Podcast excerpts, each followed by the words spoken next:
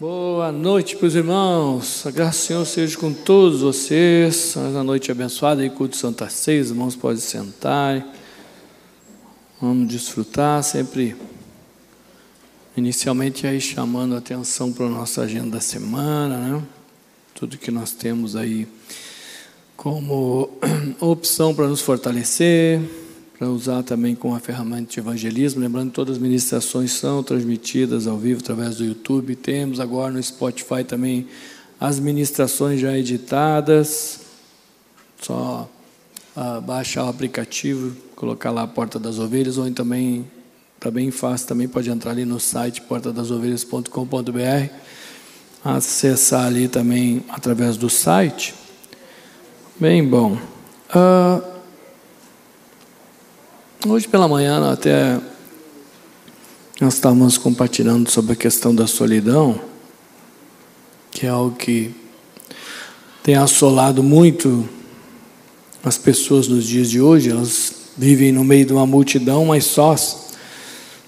E queria seguir nessa linha, falar de algo que é um resultado do, do adoecimento humano nos dias de hoje que chama-se mágoa.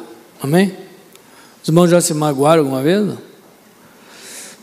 Vamos abrir nossas Bíblias lá nos Salmos 142. Uma das coisas que a gente vê muito claro é que a gente sofre mais por causa das pessoas do que por causa das circunstâncias do dia a dia, da vida a gente se decepciona com as pessoas, a gente decepciona as pessoas também. Essa questão dos relacionamentos dentro da família, no trabalho, na própria congregação, ah, é um desafio porque esses relacionamentos acabam abrindo muitas feridas. Né? A gente acaba não assimilando muitas coisas. Isso gera muitas consequências. Sabe que muitas vezes eu já ouvi as pessoas dizendo que, e até vindo buscar um certo uh, um apoio, uma oração, por relatarem que estavam desanimadas, não tinham mais vontade de orar nem de jejuar, nem de buscar o Senhor, nem de exercer o seu ministério, nem o seu chamado, por causa desse adoecimento humano chamado mágoa. Isso atinge inclusive nós, mesmo conhecendo a palavra do Senhor. E é importante a gente uh, discernir algumas coisas, buscar realmente um entendimento, porque isso acaba nos aprisionando e a gente muitas vezes não nota. Porque sempre quando isso se instala, o foco sempre vai ser as, os outros, a atitude dos outros, aquilo que eu gostaria que fosse diferente, não é. E a gente sabe, todos nós sabemos, seja na área que for, seja na familiar, seja no secular, seja no próprio chamado do Senhor, que as coisas não vão acontecer sempre como a gente quer. Os irmãos sabem disso? Já aprenderam isso? E você vai ver, a gente sabe disso. A gente tem uma certa realidade na mente sobre isso, mas quando a contrariedade vem, a gente acaba não sabendo lidar com ela e acaba sendo vencido. Por essas mágoas, a gente foca na razão pelas quais ela se manifestou, é aquilo que a gente sempre está focando que a questão não está na atitude dos outros, sempre na nossa reação. Que Deus, através das Sagradas Escrituras, Ele é muito claro que Ele, Ele só pede para nós um esforço. Ele não exige perfeição. Até porque nós não somos. Nós erramos. Nós lidamos com pessoas que erram. A vida natural é isso. É cheia de adversidades, cheia de surpresas aos olhos naturais negativas, porque muitas dessas coisas a gente não espera. E nós, como cristãos, temos cada vez mais buscar o entendimento de Deus para que isso não nos vença. Porque isso tem vencido muitas pessoas. Isso tem tirado, inclusive, a alegria de viver de muitas pessoas. Tem matado muitos ministérios. Tem estremecido muitos relacionamentos sólidos. Muitos relacionamentos familiares entre marido, entre esposa, entre os filhos, os pais, entre os irmãos. Tem abalado muitas coisas, amizades intensas que têm se abalado. Isso tem sido um mal muito claro, um resultado de um adoecimento do ser humano por não saber lidar com estas coisas e dar uma vazão para as mágoas. Mas a bênção que Deus conhece o coração de cada um de nós e tudo que nós precisamos para nos livrar desse encarceramento, porque é um encarceramento. Uma pessoa magoada, ela não tem paz. Uma pessoa magoada, ela não tem ânimo. Uma pessoa magoada, ela se torna inerte naquilo que ela tem que fazer. Por isso que a gente precisa se esforçar e muito para não ser vencido por um processo chamado mágoa, e isso venha acabar fazendo com que a gente pare, retroceda, perca a alegria no Senhor, porque a alegria no Senhor é a nossa força. Uma pessoa que não tem alegria no Senhor não tem força. E as pessoas chegam e muitas vezes elas falam, e isso são coisas que eu tenho colocado muito nas minhas orações, porque a gente vê que as pessoas chegam até a gente com isso. E não só as pessoas que não conhecem o Senhor, mas muitas pessoas que conhecem o Senhor. Mas que não têm uma realidade para lidar com, com essas contrariedades, com essas surpresas. Eu não imaginava. Mas ao mesmo tempo as pessoas querem sair disso. Ao mesmo tempo elas vêm buscar auxílio porque elas querem, olha por mim, porque eu preciso sair dessa situação, eu preciso voltar para casa, eu preciso retomar eu preciso ter um ânimo para me, levantar todo dia.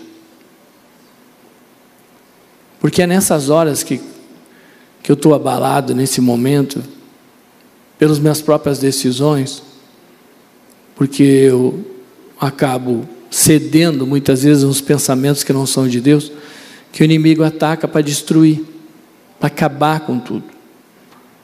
Os relacionamentos, seja eles qual forem, são sempre abalados e você pode ter certeza que antes do diabo atacar, ele lançou essa armadilha para que eu e você venhamos a nos magoar.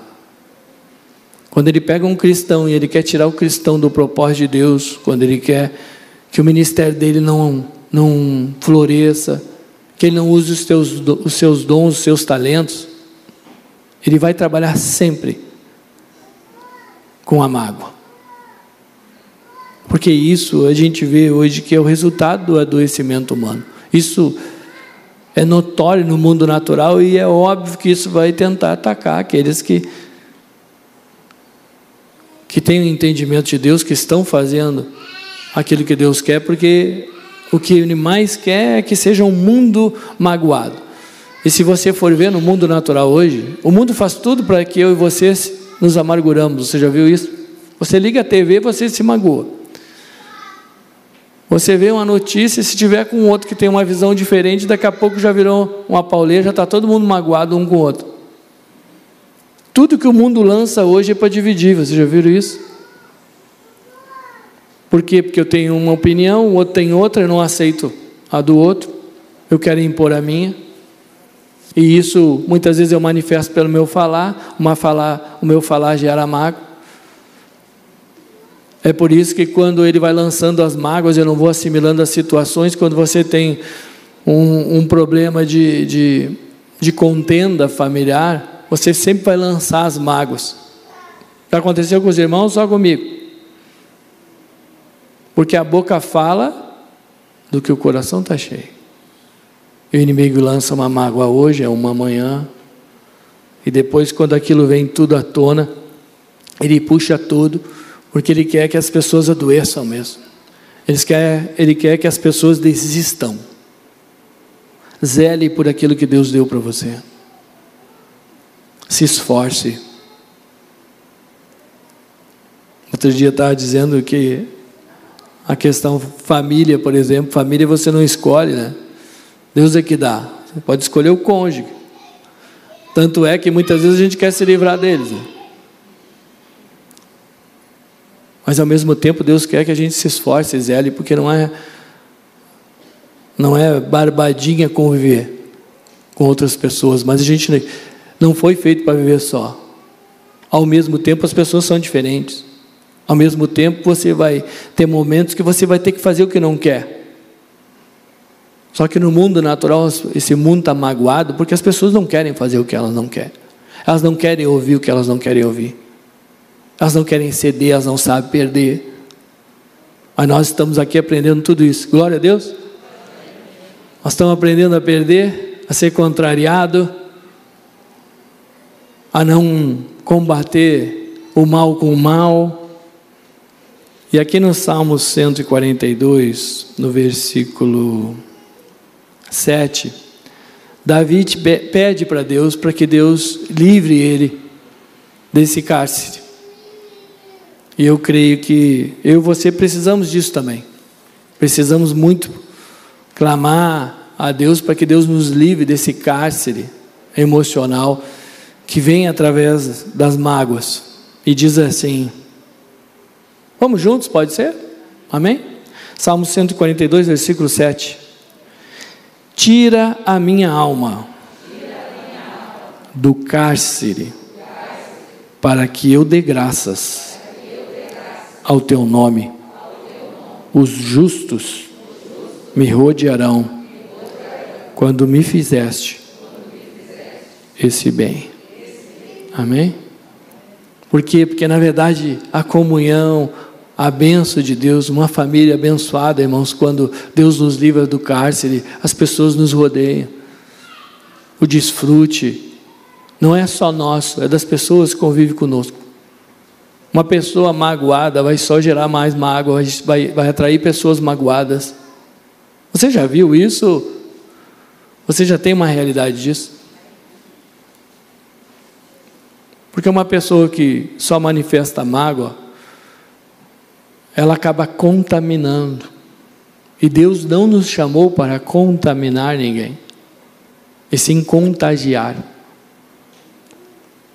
A obra de Deus contagia as pessoas que convivem conosco. E Davi sabia disso. Isso estava ligado no propósito que Deus tinha com ele, com o encargo que ele tinha, com o chamado que ele tinha. Davi sabia, Deus, tu precisa tirar, me tirar desse cárcere.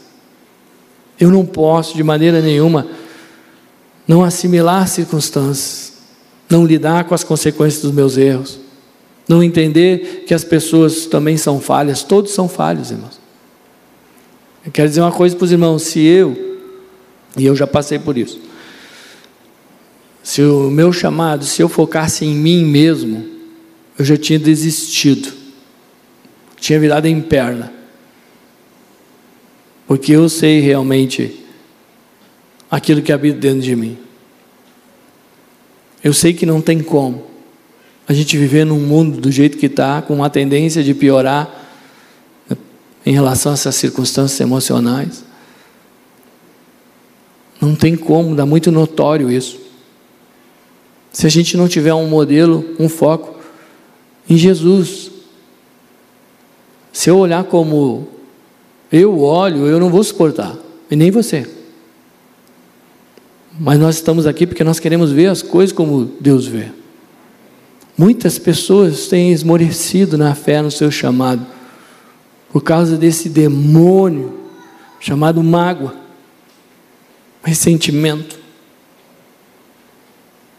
Porque é uma situaçãozinha aqui, uma ali podia ser diferente. Ai, agora não quero mais, porque isso, por aquilo. É por isso que as famílias estão se desmanchando. É por isso que as pessoas não conseguem congregar. Junta um monte de gente falha e querem só que as coisas aconteçam do jeito que elas acham que é certo. Hoje é muito complicado para você reunir um grupo e, e tentar fazer alguma coisa, porque cada um tem uma ideia. Não é assim na casa. Porque esse demônio da demo, já diz, democracia entrou dentro dos lares, não se tem mais cadeia de autoridade, todo mundo opina. Criança de 5 anos já diz o que, que quer, o que não quer, o que, que vai fazer, o que não vai, e manda tu calar a boca ou não. E as pessoas vão se criando assim, as crianças vão se criando sempre fazendo o que querem, pois quando chegam no mundo natural se deparam com a realidade que as coisas não são assim. As coisas não são como eu quero. Muitas vezes eu vou me deparar com coisas que eu vou ter que me esforçar para lidar. E lembrando que Deus não espera a perfeição de mim e de você, mas Ele espera um esforço. Por isso que Tiago 4,7 diz: sujeitai-vos a Deus, resisti ao diabo, te esforça que ele foge, te esforça, vai orar, vai jejuar. Que Jesus faria nessa situação? Pá, mas esse irmão fez isso, ah, porque aquele fez aquilo, porque o outro não sei o quê, e daqui a pouco a gente vai recuando a gente já não tem mais alegria de exercitar aquilo que Deus nos deu, nos emprestou, porque tudo que nós temos é emprestado e nós vamos dar conta quando nós formos devolver. O que nós temos feito com aquilo que Deus nos deu? O que nós temos feito com a nossa família que Deus nos colocou? O que nós temos feito com o chamado que Deus nos deu? E aí nós vemos uma questão muito interessante, porque uma das coisas que a mágoa faz é o legítimo ditadinho aquele popular que diz tapar o sol com a peneira. Que é o que? Muitas vezes eu venho, hoje nós estamos aqui, glória a Deus por isso. Mas o que Deus quer realmente é que a gente saia daqui totalmente diferente como nós chegamos em relação às deficiências. Mas muitas vezes eu ouço, eu reconheço que eu estou errado, mas eu não tenho mudança nenhuma. Isso chama-se remorso. É por isso que remorso não é arrependimento. Remorso a gente vê biblicamente um exemplo muito claro, que é a questão de Judas. Lembra de Judas? Ele chorou ou não chorou? É um choro que não gera transformação. Não adianta eu chegar, eu ouvir que realmente eu não posso me magoar e amanhã eu estar tá me magoando e mais, aceitando isso e sendo vencido por isso. Porque não pense, não, você vai se magoar sim, mas isso não pode prevalecer de maneira nenhuma.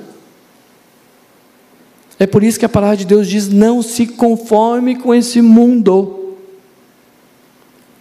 Eu tenho que chegar aqui ouvir uma palavra de que Deus me capacita eu assimilar todas as coisas e que a mágoa não vai fazer parte da minha vida, tomar posse disso e desfrutar. Amém? Ou você saiu de casa simplesmente por sair? Não, nós viemos aqui porque nós queremos o melhor dessa terra. E o melhor dessa terra é viver num mundo do jeito que está, as pessoas cada vez mais amantes de si mesmo, com os próprios abençoados que estão aqui todos juntos, que são pecadores e erram toda hora, assim como eu, assim como você. Mas essas falhas e esses erros, de maneira nenhuma, interferirem naquilo que Deus tem para mim e para você. E a gente não pode viver mais de remorso, irmãos. A gente não pode mais simplesmente no momento sentir que realmente a gente falhou, mas isso não trazer transformação nenhuma. É por isso que diz lá no livro de 2 Coríntios, eu estava na primeira aqui, é 2 Coríntios, capítulo 7.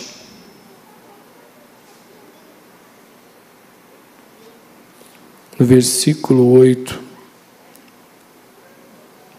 Vou fazer essa leitura para os irmãos. Nós louvamos hoje aqui, Deus já fez um milagre e vai continuar fazendo, amém? Você está aqui é um milagre, né? Pois quer ver um outro milagre, é Deus terminar a boa obra que Ele começou.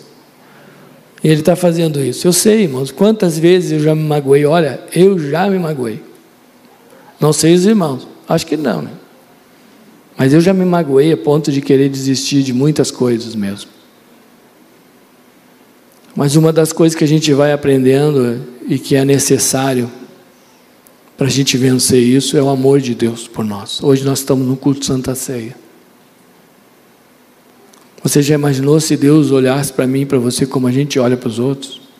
Nós não estaríamos aqui hoje celebrando.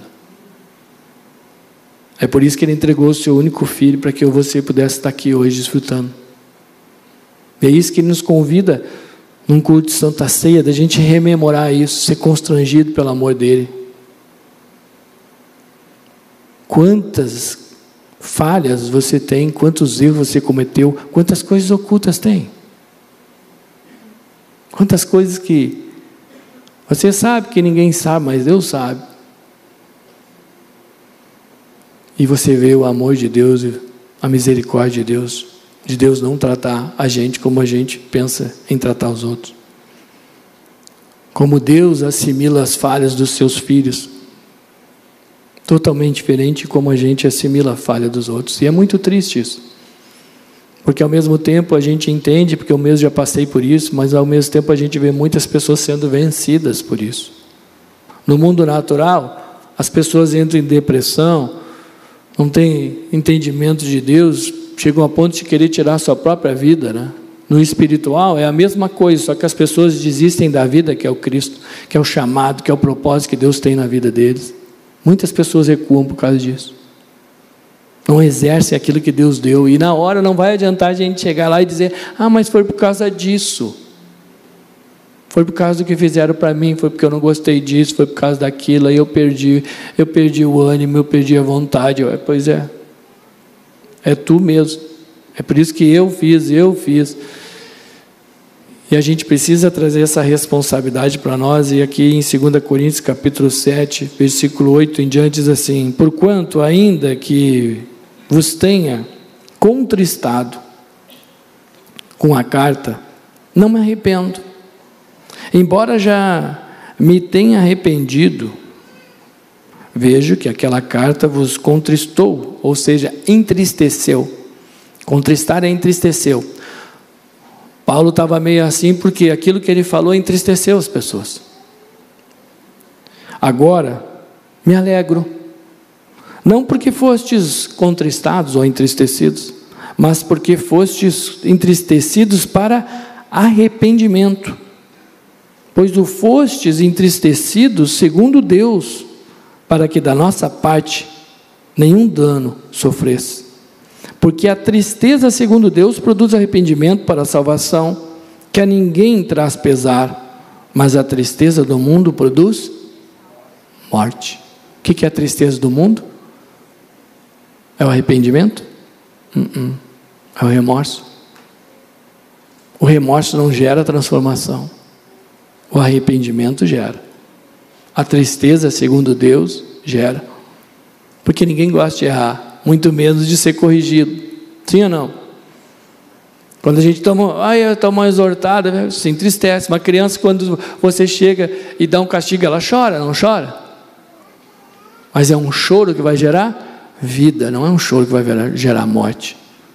Judas teve um choro de remorso que gerou morte. Não foi um choro de arrependimento, de transformação, porque ele chorou pelo que ele perdeu, pelo que o ego perdeu.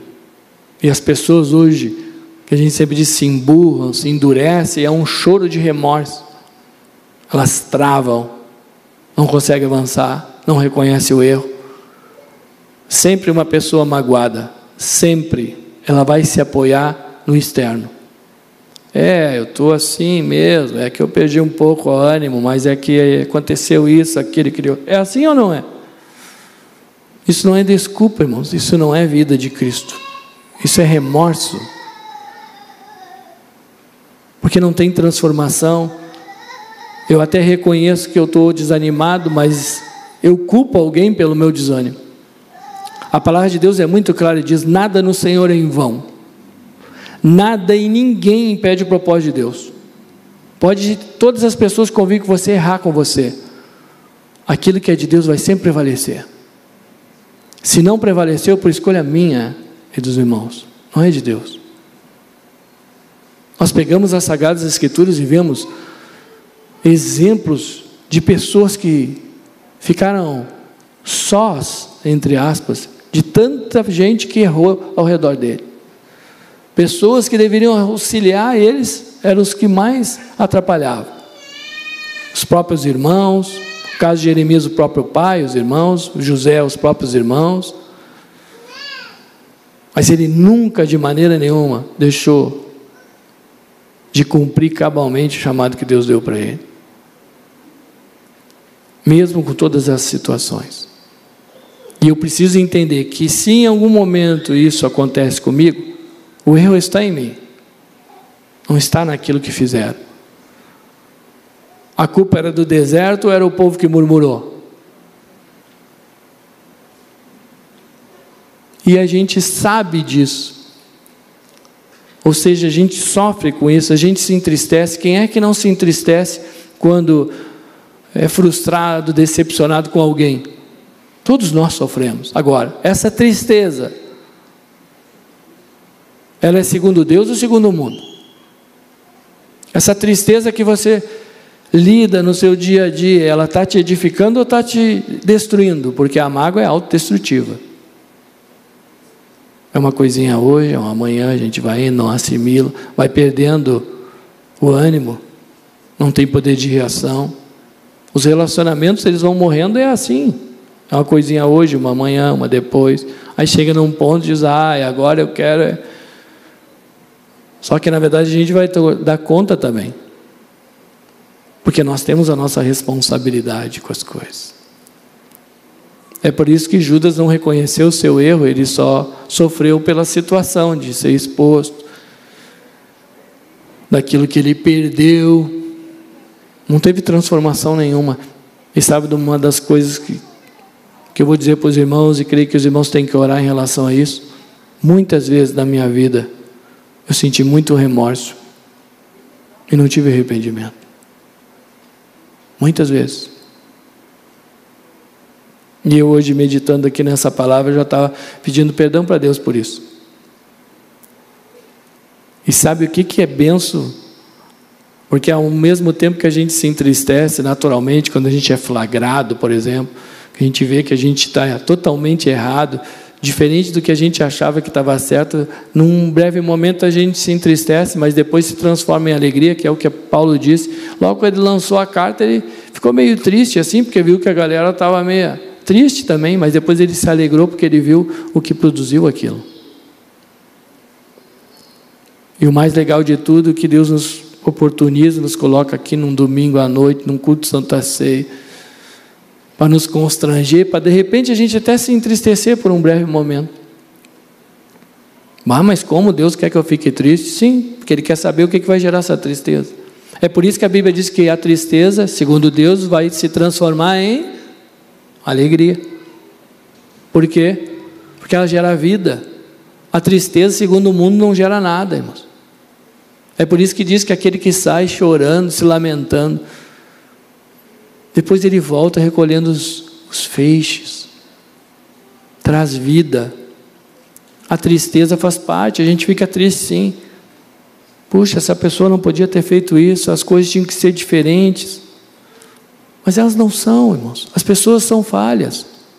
Todos nós sabemos que as pessoas são falhas, mas quando as pessoas falham, a gente reage como se elas nunca pudessem falhar. Isso é uma tristeza segundo o mundo, isso é um remorso.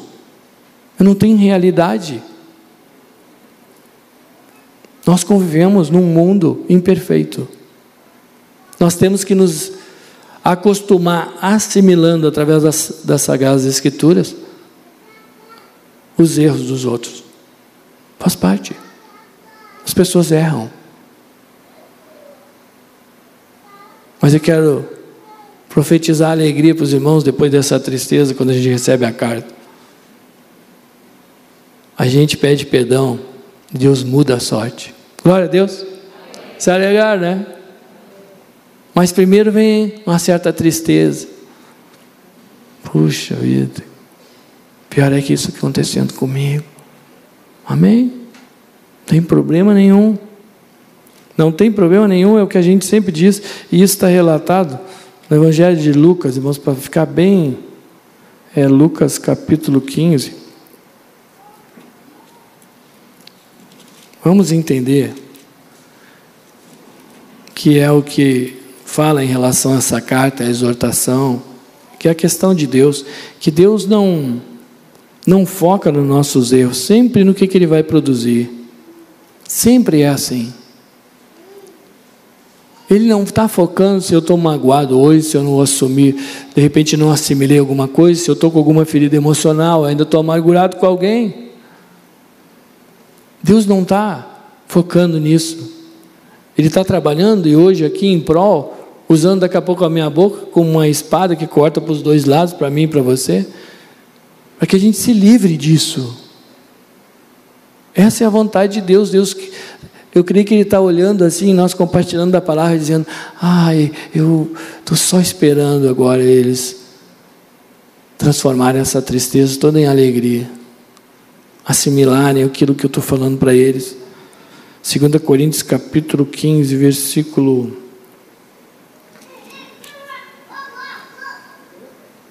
Oito, a parábola da dracma perdida. Vou lê-la, são só alguns versículos aqui, são três versículos, diz assim: Ou qual é a mulher que, tendo dez dracmas, se perder uma, não acende a candeia, varre a casa e a procura, diligentemente até encontrá-la. E tendo-a achado, reúne as amigas e vizinhas, dizendo: Alegrai-vos comigo porque achei a dracma que eu tinha perdido. Eu vos afirmo que, de igual modo, há júbilo diante dos anjos de Deus por um pecador que se arrepende. Amém? Gente, nós somos promotores de festa no céu. Amém? Vamos fazer uma festança no céu. Imagina que festa. Isso mostra claramente que Deus está focando somente no que, que vai produzir. Ele não fala nada do pecado em si, ele fala no que produziu o pecado. Ele não está aqui focando nos momentos que eu não assimilei, que eu me magoei, que eu até falei mal dos outros. O que Deus está esperando de mim, de você, e hoje nós estamos aqui num culto Santa Ceia, onde a palavra diz que nós temos que avaliar cada um a si mesmo. Como é que eu vou mudar se eu não reconheço que eu estou errado? Deus quer te libertar desse cárcere. E nós todos, que nem Davi, estamos pedindo para Deus nos libertar. Mas você precisa assimilar. Você precisa entender que as pessoas falham sim. As pessoas não são perfeitas. Não tem igreja perfeita. Não tem congregação perfeita. Não tem ninguém perfeito a não ser o Senhor. E quando a gente lida com pessoas imperfeitas, os erros vêm. E Deus permite isso para que a gente venha avançar. Muitas vezes a gente vem a se entristecer, mas que essa tristeza gere arrependimento, que consequentemente vai ser transformado em alegria. E é por isso que essa parábola da dracma diz que a alegria, alegria dos anjos, festa dos anjos, festa no céu. Todas as vezes que eu e você reconhecemos, puxa, vida está sendo engodado, cara. Aqui, eu não assimilei aquilo que fizeram, não gostei daquilo, isso está fazendo com que eu recue, eu não tenho mais ânimo. Pois então confesse para o Senhor, Deus está aqui para mudar a tua sorte e a minha. Deus está aqui para nos levar de volta para os nossos lares. Amanhã inicia uma nova semana com o fruto que é a alegria, que veio de uma tristeza, mas de uma tristeza segundo Deus. Uma tristeza que a carne sente por ser muitas vezes abalada, mas uma alegria que é produzida porque aquilo não, não prevalece, porque eu assimilo, eu reconheço. Todos nós queremos fazer uma faxina espiritual, uma faxina emocional, pois o perdão é a melhor coisa. Você quer o perdão de Deus e eu também. Mas para que Deus nos perdoe, a gente precisa perdoar. Todos nós queremos a misericórdia de Deus, mas que mas para que Deus tenha misericórdia de nós, nós temos que ser misericordiosos. Porque a palavra de Deus é muito clara e diz que os misericordiosos alcançarão misericórdia. Vamos olhar cada um para si mesmo, né? Vamos tirar a trave que está no nosso olho. São tudo passagens que a gente conhece muito. Mas que muitas vezes que eu li, muitas vezes que eu até orei essa passagem, só me trouxe remorso.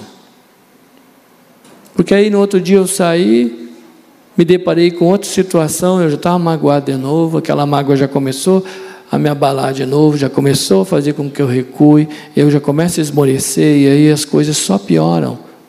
E sabe o que é pior? Só eu perco com isso. E Deus nos trouxe, irmãos, para nós ser mais do que vencedores em Cristo Jesus. E uma pessoa mais que vencedora é porque ela não é derrotada por essas coisas.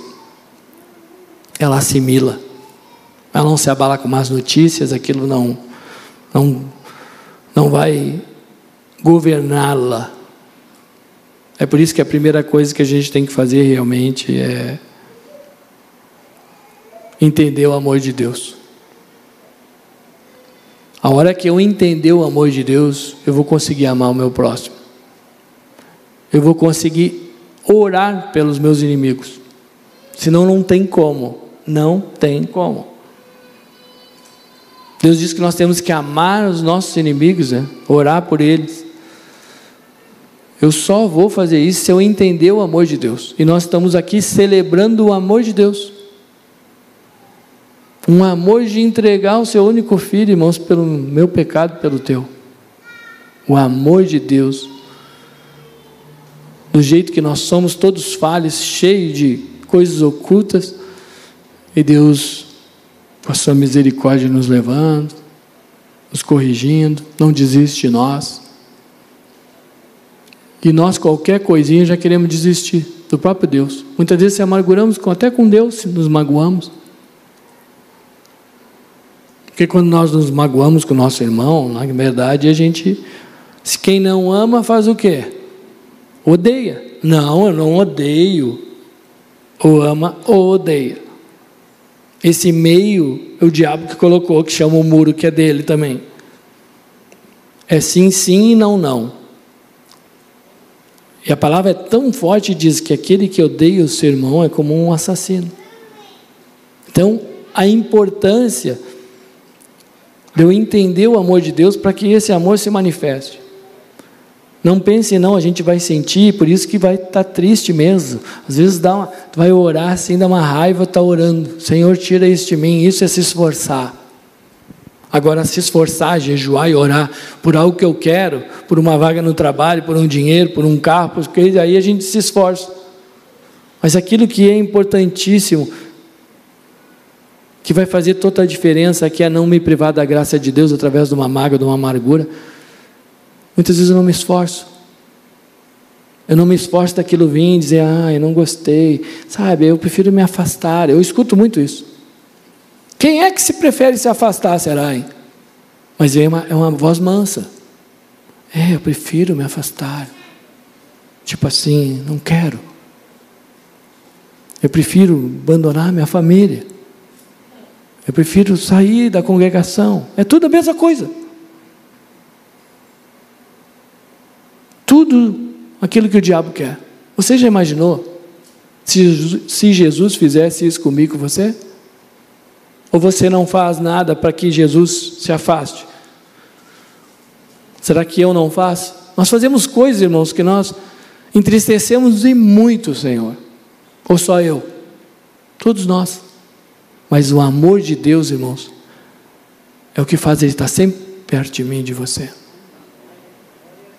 E é por isso que Deus diz: ame a Deus sobre todas as coisas e ao teu próximo como a ti mesmo. Ele falha, falha, ninguém é perfeito. Não permita que o diabo te encarcere. Não permita, irmãos, que isso se suceda. Eu tenho orado pela minha vida, pela vida dos irmãos, porque são dias maus. O mundo está muito aflorado essa parte. O diabo está atacando muito a área emocional das pessoas. As pessoas estão desistindo, inclusive, de viver de algo que Deus entregou o seu filho para que eu você pudesse ter vida hoje. As pessoas querem jogar fora a vida. Muitas vezes porque estão magoadas, não souberam lidar. Tem remorso. Se entristeceram. Por isso que Judas morreu daquele jeito. Que ele teve remorso, não teve arrependimento. E a gente precisa olhar para mim, para você e ver: será que na minha vida não tem tido muito remorso e pouco arrependimento? Olha que benção. Deus está só esperando para liberar a festa. Imagina os anjos alegres. Você já viu um pai alegre com o filho? Ele quer agradar o filho, ele quer agarrar o filho, ele quer beijar o filho, ele quer fazer uma festa com o filho. Deus quer fazer uma festa comigo e você hoje, amém? Está entristecido? Não tem problema de se entristecer, mas essa tristeza tem que ser segundo Deus. Você precisa buscar, tem que se esforçar para assimilar a situação, para não ser engodado pelo diabo, porque é nessa hora que o diabo mete a colher. Está encarcerado, não conseguiu, foi vencido. Então vamos para Salmo 142 de novo, versículo 7. Vamos fazer que nem Davi. Vamos de novo? Só a parte A do versículo, pode ser? Vamos colocar em pé? Uma benção. Eu vi orar aqui. Que benção. Vou convidar os levitas a passar aqui, nós vamos cear. Já vamos desfrutar dessa festa toda. E eu vou convidar os irmãos a repetirem mais uma vez comigo e nós vamos orar em cima disso. Salmo 142, versículo 7, parte A tira a minha alma do cárcere, para que eu dê graças ao teu nome.